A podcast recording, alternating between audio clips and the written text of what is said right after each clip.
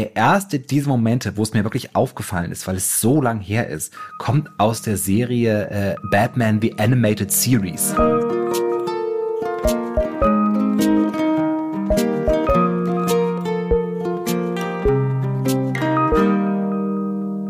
Hallo, ihr wunderbaren, wirklich großartigen, liebsten aller Menschen bei dem Podcast Hallo Hoffnung wo die Hoffnung uns heute fragt, was wollt ihr denn noch? ich bin Stefan Finn-Spielhoff. Ich bin Autor und Texter. Und ich will mal so fragen, kennt ihr auch diese Tage, an denen ihr einfach super aggressiv seid, ohne dass es irgendwelche Gründe gibt? Liebe Christiane. Ich bin auch da. Hallo, lieber da? Finn. Bist du auch äh, Mein Name ist Christiane Stenger. Ich bin Gedächtnistrainerin, Autorin, Moderatorin und ja, ich glaube, ich weiß, was du meinst, aber aufgrund natürlich meiner Erziehung sozusagen als weiblich gelesene Person kommt es wahrscheinlich seltener vor. Aber ja, es gibt Tage, in denen ich, aber es kommt vielleicht nur einmal im Jahr vor, wo ich so eine Grundaggressivität in mir deutlich spüren kann und die dann auch manchmal den Weg nach draußen findet. Wir sind heute hier und reden über etwas, das mir passiert ist. Und wir sind so ein bisschen beim Bader-Meinhof-Komplex ähm, wieder, den du ja mal vorgestellt hast, vor hm? Jahrhunderten, wo es ja mehr oder weniger darum geht, dass man etwas, ein Muster erkennt und dann stößt man auf dieses Muster in der Welt immer wieder. Ist das Pi mal Daumen ungefähr so richtig? Das ist genau richtig. Es gibt auch eben auch noch ein anderes Wort dafür, dieses äh, retikulare Aktivierungssystem. Das ist das, was quasi im Gehirn passiert, dass wir halt eben als Kind zwischen äh, 0 und 7 Jahren quasi alles über die Welt gelernt haben an Konditionierungen. Und selbst danach lesen wir quasi durch diesen Filter, durch dieses ich habe es vorher schon so schön gesagt, ähm, retikulare Aktivierungssystem, die Welt halt so, wie sie ist. Also deswegen, wenn wir irgendwie eine bestimmte Parteienansicht haben, würden wir auch eher Artikel lesen, die dem entspricht. Und das andere sehen wir gar nicht, weil dies so ein Filter ist, dass uns nur das auffällt. Genau, und dieser Bader-Meinhof-Komplex ist eben tatsächlich, okay, wie du redest über, ob es gut ist, gelbe Autos zu kaufen oder ob es da Schwachsinn ist. Und auf einmal siehst du halt überall gelbe Autos. Aber das im Gehirn wirkt es sozusagen auch mit als unser retikulares Aktivierungssystem. Was mir nämlich in meinem retikularen Aktivierungssystem passiert ist, ist, dass ich auf drei Momente in der Popkultur gestoßen bin, die alle damit zusammenhängen, dass die Welt untergeht. Uh. Und wir reden ja immer so darüber, dass wir so, um den Klimawandel zu tackeln, Narrationen brauchen, in denen es darum geht, wie wir den Klimawandel tackeln. Mhm. Und da habe ich aber gedacht, aber diese Narrationen haben wir schon super lange und wenn wir drüber nachdenken, auch sowieso noch viel länger. Der erste dieser Momente, wo es mir wirklich aufgefallen ist, weil es so lang her ist, kommt aus der Serie äh, Batman The Animated Series. Ich weiß mhm. nicht, ob du die jemals gesehen hast. Ich Nein. bin mit dieser Serie groß geworden. Es ist so also eine Batman-Serie für Kinder, die damals äh, in den 90er Jahren im Fernsehen gelaufen ist und die ich aus nostalgischen Gründen einfach, wenn ich nachts nicht schlafen kann und mein Freund nicht da ist, gucke ich mir da so eine Folge an, weil Ach die nicht so, so viel. Doch, ich hab's. Ja, sorry. Weil, weil die nicht so viel von einem verlangt und sehr dunkel ist und auch nur 20 Minuten lang. Und meistens reicht das aus, um mich so in den Schlaf zu lavieren. Ah, doch, ich kann, ich kann jetzt natürlich, muss ich meine Aussage fälschlicherweise zurücknehmen. Natürlich habe ich da, ich habe jetzt da in diese, diese Bildsprache reingeschaut. Das kommt mir schon durchaus bekannt vor. Ist jetzt nicht so, dass meine Lieblingsserie war, aber ist auch nicht so, dass ich da nicht 80 Folgen wahrscheinlich von gesehen hätte. Es ist eine fantastische Serie, die auch viele Figuren erfunden hat, zum Beispiel Harley Quinn, die ja momentan von Margot Robbie teilweise gespielt wurde, wurde in dieser Serie erfunden. Und es ist so für viele Leute so eine der ganz großen Batman-Darstellungen. Manche sagen, es ist einfach die beste, weil es einfach die beste ist. In dieser Serie gibt es eine Folge, wo Batman auf sein, einen seiner größten Widersacher Ra's al Ghul trifft. Und Raj Al Ghul ist sowas wie ein, ein, ein, er ist, er ist so eine, er ist nicht unsterblich, aber er hat halt so eine Grube, in die er immer reingeht und die heilt ihn dann, macht mhm. ihn aber auch wahnsinnig. Mhm. Äh, und äh, der ist so der Meinung, dass man die Menschheit vor sich selber schützen muss.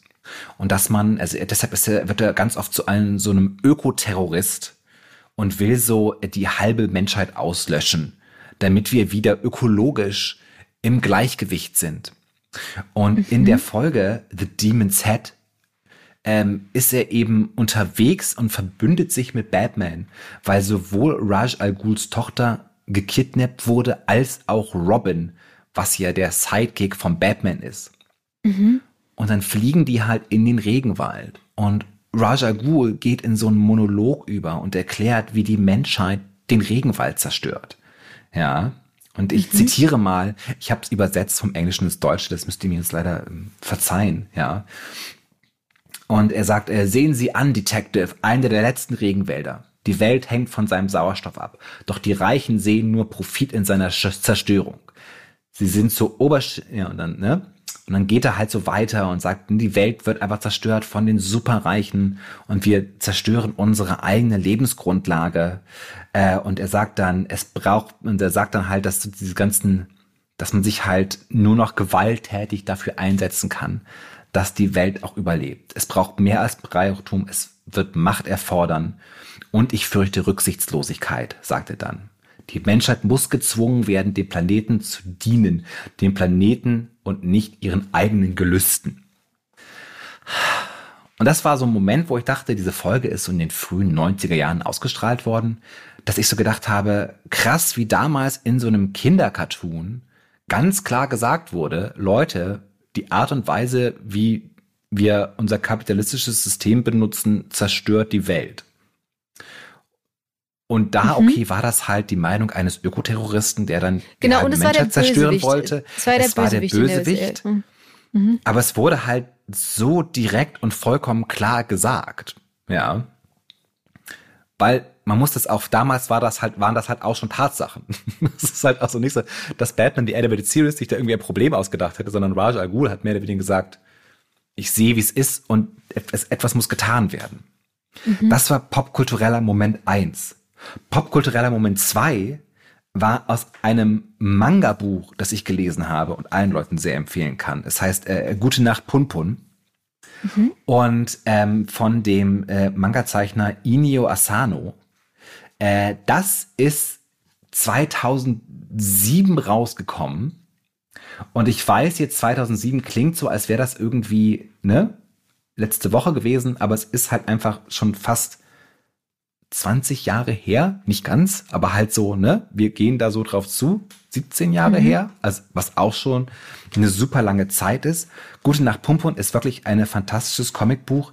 Es erzählt die Geschichte von Punpun, der ein Vogel ist, aber der einzige Vogel und alle anderen sind so hyperrealistisch und normale Menschen.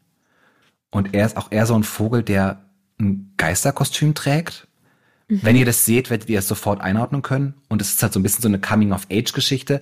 Und er ist halt so ein Junge und auch verliebt in ein Mädchen. Und dann geht er mit diesem Mädchen nach Hause und sie reden so über ihre Zukunft und was sie werden wollen, weil sie darüber einen Aufsatz schreiben müssen. Und das Mädchen sagt, wusstest du, dass es in einigen Jahren kein Erdöl mehr gibt und die Umwelt so zerstört sein wird, dass die Menschen nicht mehr auf der Erde leben können? Die Menschheit wird aussterben, wenn sie sich nicht auf einen anderen Planeten auswandert. Hast du das gewusst? Und da war ich so der zweite Moment, wo ich sagte, krass, ein weiterer popkultureller Moment, der in absoluter Klarheit sagt, die Welt geht unter und wir können nichts dagegen machen und müssen den Planeten verlassen. Mhm. Bist du noch bei mir oder bist ich du schon, habe ich dich ich schon total noch, verloren? Nee, nee, ich bin da, ich bin total bei dir. Ich habe gerade versucht zu reflektieren, in meiner Kindheit, wie ich quasi den Zustand der Welt wahrgenommen habe. Also, ähm, weil ich glaube, ich wichtig ist, um das zu, ne, weil du zeigst uns ja jetzt Momente und sagst quasi, es war schon immer alles da, vollkommen zu Recht. ähm, und ich, deswegen habe ich nur reflektiert, wie, wie das in meiner Wahrnehmung in den 90er Jahren aufzuwachsen war, weil es war schon ja so individuell, du musst nur irgendwie jetzt dein Ding finden und glücklich werden und äh, einfach nur ein paar Jahre abwarten, dann ist Krieg und Hunger und Leid auf der Erde auch Geschichte. Gleichzeitig war das aber mit der Umweltproblematik schon immer auch ein Thema. Das war mir schon sehr früh klar und ich glaube, mein zweiter Kinofilm, und das war wirklich prägend, und das wäre das wär mir ein großes Fest, wenn ihr jetzt gleich diesen Film erkennt, über den ich spreche. Es würde mich, vielleicht erkennst du ihn auch, es würde mich so sehr freuen. Es war eines der schockierendsten Einschnitte in meinem Leben. Äh, Im Kino, es war so, also natürlich ein Zeichentrickfilm über so Tiere, die im Wald leben, und dann kommt da so eine oh. böse Firma hin und vergiftet, wir haben das vielleicht, glaube ich, die haben da schon drüber gesprochen, ne? Und vergiftet dann, äh, oder lädt dann irgendwie dieses böse Chemieabfallzeug ab. Und ich glaube, es stirbt dann sogar jemand einmal aus dem Wald. Und dann müssten die halt auf jeden Fall all den Wald retten, damit da alle wieder, wieder leben können. Das ist dann der Film und der passiert. Und das hat mich so schockiert, weil ich glaube wirklich jemand entweder gestorben oder ganz schwer krank geworden ist. Auf jeden Fall hat es mich emotional wie, glaube ich, nichts damals in meinem Leben schockiert in diesem Kinofilm.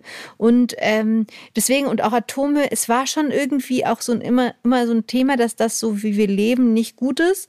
Aber es war eher so ein Problem, was dann halt irgendwie in zwei, dreihundert Jahren aktuell wird und auf jeden Fall wir damit einiges zu tun haben. Ähm, genau, aber dieses Bewusstsein, dass es da eine Umweltproblematik gibt und Umweltproblematik ist ja ein sehr süßes Wort dafür, was es eigentlich bedeutet. Ähm, Umweltproblematik. Klim ja, also Klima, äh, Klimakatastrophe war es auf jeden Fall noch nicht und auch die, äh, klar, oder schmelzende Eisberge, das wusste man irgendwie schon sehr früh, aber es war halt nicht so ein dringliches Problem gefühlt. Ist es Watership ja. Down gewesen? Oder ist es, als die Tiere den Wald verließen? Oder ist es noch was anderes? Oder noch was anderes. Also, äh, liebe ich, äh, als du weißt den, den Titel gar nicht mehr. Ich weiß den Titel nicht. Ich glaube, deswegen, also, ich glaube als die Tiere den Wald verließen, war eine Serie auch. Aber es kann gut sein, dass es erst ein Film war und dann eine Serie wurde. Ich weiß, es gibt anscheinend sehr viele Filme aus den 80ern, äh, in denen ähm, Tiere den Wald verlassen müssen. Überraschend, weil wir halt, was ja mein Thema ist, schon immer sehr klare Erzählungen der Umweltzerstörung gehabt haben. Und ich habe halt, deshalb ist es mir jetzt aufgefallen, weil es halt nicht nur ein Medium, das eine ist eine TV-Serie, eine, eine Animationsserie gewesen aus den 90ern, das zweite ist aus den frühen 2000er ein Manga gewesen und das dritte ist ähm, eine Fernsehserie, die ich letztes Jahr gesehen habe, die da hieß A Murder at the End of the World. Ich möchte euch jetzt vor dieser Serie warnen, dass sie nicht besonders gut ist. Ich habe sie zu Ende geguckt, weil ich dachte, vielleicht ist sie am Ende irgendwie rechtfertigt, das alles. Nein. sie wird eher noch döver. Aber es spielt halt Clive Owen mit. Und man denkt halt, so eine Serie mit Clive Owen kann ja gar nicht schlecht sein. Mhm. Es spielt auch mit, die die junge Di in The Crown gespielt hat. Mhm. Und äh, äh, äh, da geht es eben darum, dass so ein Elon Musk Milliardär eine Gruppe von Leuten nach Island in sein Hotel irgendwie einlädt und dann geschehen da Morde, mehr oder weniger. Mhm. Alles ziemlich Hanebüchen, alles ziemlich doof, aber es gibt eben auch diesen Kommentar von einem Umweltaktivisten, der da mit unterwegs ist, der heißt Rohan und dann laufen die irgendwo im Schnee wohin und Rohan erzählt so die Geschichte, wie er früher Alkoholiker war, weil er Klimaforscher war und die Klimaforscher schon lang genug wissen, was auf dem Spiel steht und die auch wissen, wie es enden wird und dass wir es nicht hinkriegen werden. Ja. Das ja. ist schneller, als sie sich vorstellen können und viel, viel schlimmer werden wird, als es momentan ist. Und deshalb hat er angefangen zu saufen und davor wurde er gerettet. Äh, und dann wird er gefragt, ähm, äh, wird geredet von jemandem und er sagt, er hat mir etwas gezeigt und er hat mir etwas gegeben und die Frage ist, was hat er dir gegeben? Hoffnung. Äh, er sagt, ähm, nein, äh, äh, er hat mir eine neue Perspektive gegeben. Trotzdem, schlechte Serie. Trotzdem eine Serie, wo auch nochmal sehr klar und, wird. Und, so. und, und also, also, also, also, auch also sorry, also es war, es war nicht Hoffnung, sondern eine neue Perspektive. Und ja. erfahren wir jetzt mehr, was ist die, was ist die Rettung? Warum hat er aufgehört zu trinken, der Klimaforscher? Dass er halt ähm, sozusagen eine neue Perspektive bekommen hat, dass er die Menschheit nicht so ernst nehmen soll. Dass wir gar nicht im Mittelpunkt stehen. Und dass, dass es uns einfach wenn die Erde wieder zu einem Sumpf wird, dann kommen halt neue Lebewesen. Sagen, wir sind nicht so wichtig. Und dann geht die Evolution weiter quasi, nochmal neu, nochmal. Genau. Und das ist sozusagen auch der Shift, dass wir dann heutzutage sagen, also sozusagen, dass alle drei mehr oder weniger sagen, also ne, Raj Al Ghul hat noch gesagt, man muss die Menschheit zerstören, um die Welt zu retten. mhm. äh, Punpun und Rohan haben dann gesagt, so man kann die Menschheit gar nicht mehr retten eigentlich. Und das sind jetzt so drei Beispiele und es ist mir jetzt aufgefallen, dass ich jetzt wirklich sozusagen innerhalb von weniger als sieben Tagen bin ich darauf gestoßen. Deshalb ist es mir so krass aufgefallen. Aber Und wann in ist dem das Moment, ganz kurz, was, wann ist die letzte, wie alt ist die letzte Referenz, nur dass wir noch einen, Ra einen die ist letzten Rahmen Jahr, die ist letztes Jahr. Okay, schon, genau, Also genau. Wir haben 1993, 2007, 2023. Mhm. Und das ist halt das Krasse. Und jetzt, also, sobald man darüber nachdenkt, fallen, ähm, fallen mir natürlich super mehr Serien und Filme ein und Bücher ein, wo es genau darum geht. The Day After Tomorrow ist der große Roland Emmerich Film mit Jake Gyllenhaal, wo ähm, der Klimawandel dazu führt, dass dieser, dass dieser Strom, über den wir hier auch schon mal geredet haben, äh, im Meer zusammenbricht und also kommt es spontan zu einer Mega-Eiszeit. Die Story von Wally, dem Pixar-Film, ist, dass die Erde so verdreckt war, dass wir woanders hingehen mussten, weil wir hier einfach nicht mehr leben konnten. Man kann diese ganzen Zombie-Filme, die so die ganze Zeit passieren, äh, äh, als Metapher dafür sehen, ne? Sagen eine Natur, die zurückste zu- zurückschlägt, ein Fehler, den wir als Menschen gemacht haben, ein Virus, den wir gebaut haben, äh, zerstört uns dann. Das heißt, wir haben schon immer oder seit sehr langer Zeit Narrationen der Klimazerstörung gehabt, wo klar wurde, Leute, wir erzählen euch hier direkt, was passieren wird. Und wir reden ja auch darüber, also wir haben auch schon mal hier darüber geredet, dass man so neue Narrationen braucht. Und da habe ich so gedacht, so ganz zynisch und hoffnungslos, was brauchen wir denn noch? Man kann sagen, die erfolgreichste Franchise der letzten Jahrzehnte, die Marvel-Franchise, ja. Das Ziel des Bösewichtes ist es, die Hälfte der, der, der ganzen, aller Lebewesen im Universum auszurotten. Weil er sagt, wenn wir das nicht tun, werden wir uns selbst zerstören. Ja. Also, so wie Russell Gut eigentlich so ein bisschen, ja. Aber Comicbuchhelden wollen halt immer so, äh, Comicbuch-Bösewichte wollen halt immer so die Hälfte von irgendwas ausrotten, wenn sie irgendwie zu wenig zu tun haben. Ja. Das fand ich sehr aufregend. Und dann habe ich halt so gedacht, wie kann das denn sein, dass wir immer wieder diese Erzählungen haben und das ändert sich aber nicht genug und habe dann so ein paar ähm, Artikel dazu gelesen. Es gab einen wunderschönen, der heißt Navigating the Apocalypse Through Popular Culture von äh, Sh- Siobhan McGuirk und Marcena Zuowska. Und die machen A Referenzen auf verschiedene Filme, wie genau wie, wie wir es hier getan haben. Und dann führen sie aber auch verschiedene ähm, Wissenschaftler ein, die zum Beispiel George Marshall heißt einer, die halt sagen, unser Gehirn ist halt einfach nicht dafür gemacht, auf den Klimawandel in irgendeiner Weise zu reagieren, dass wir etwas dagegen tun können. Und die Gründe dafür sind, dass halt der Klimawandel super komplex ist. Ja. Es gibt also wahnsinnig viele Gründe, wahnsinnig verschiedene Kipppunkte und dieses, was es alles ist. Es ist sehr unwahrscheinlich, was genau passieren wird. Also sagen, das sagen die Klimaforscherinnen ja auch immer so. Wir wissen, es wird schlimmer, wir können es euch nicht genau sagen, wie es schlimmer wird. Und es wird auch dazu aufgefordert, dass man tatsächlich, um etwas zu ändern, das englische Wort ist Sacrifice, dass man selber etwas opfern muss. Und das sind Verzicht. alles so Dinge, wo unser Gehirn sagt und unsere Kultur sagt, nö. und deshalb haben wir so ein Problem damit, obwohl wir so eindeutige, auch Narration, wirklich popkulturelle Geschichten des Untergangs haben, dementsprechend darauf zu reagieren und zu sagen, wir wollen nicht, dass das passiert. Total. Ähm, und auch äh, Don't Look Up, über den wir schon auch oft über den Film gesprochen haben, reiht sich da ja auch total gut ein. Dass es irgendwie, dass der Klimawandel einfach so, so krass komplex ist und für unser Gehirn nicht wahrn äh, verständlich sozusagen. Oder es wird ja auch oft als vom Hyperobjekt gesprochen, weil es einfach genau zu groß ist, als dass unser Verstand es verstehen könnte. Andererseits muss man halt auch sagen, ja, das stimmt, weil ja so viel auf dieser, auf diesem Planeten miteinander zusammenhängt.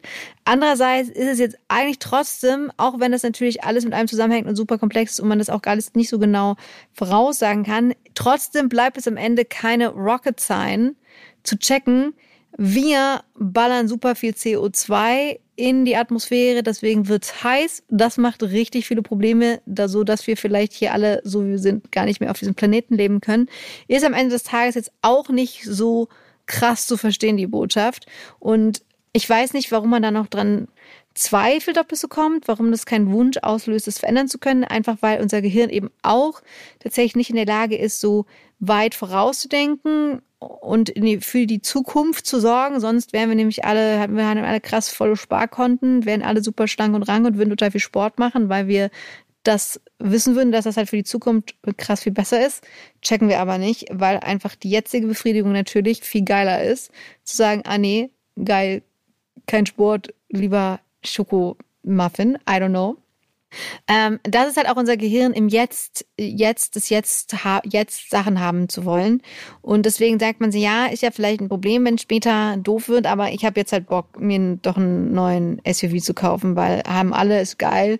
Ähm, genau, ich möchte jetzt meine Befriedigung haben und genau, dieses Verzichtding ist ja zum anderen auch ne, im Vergleich, die anderen machen es ja auch nicht, da muss ich ja auch nicht.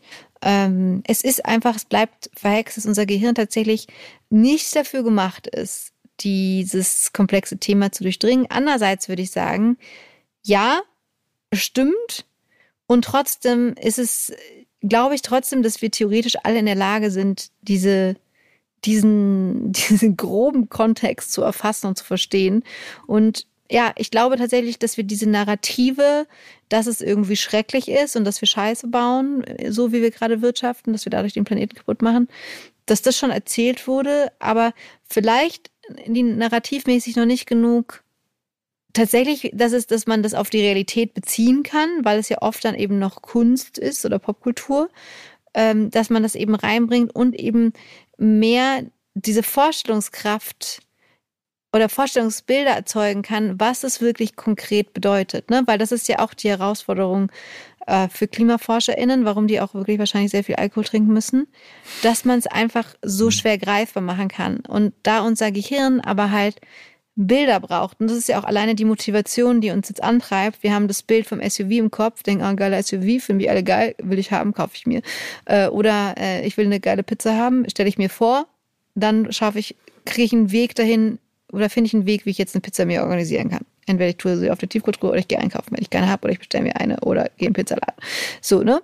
Aber dieses Motiv, warum es sich lohnt, sich dafür anzustrengen, äh, auch Motiv jetzt im Sinne von Motivation, aber Motiv auch als Bild gemeint, was ist das Bild, wo ich hin will, was ich jetzt haben möchte.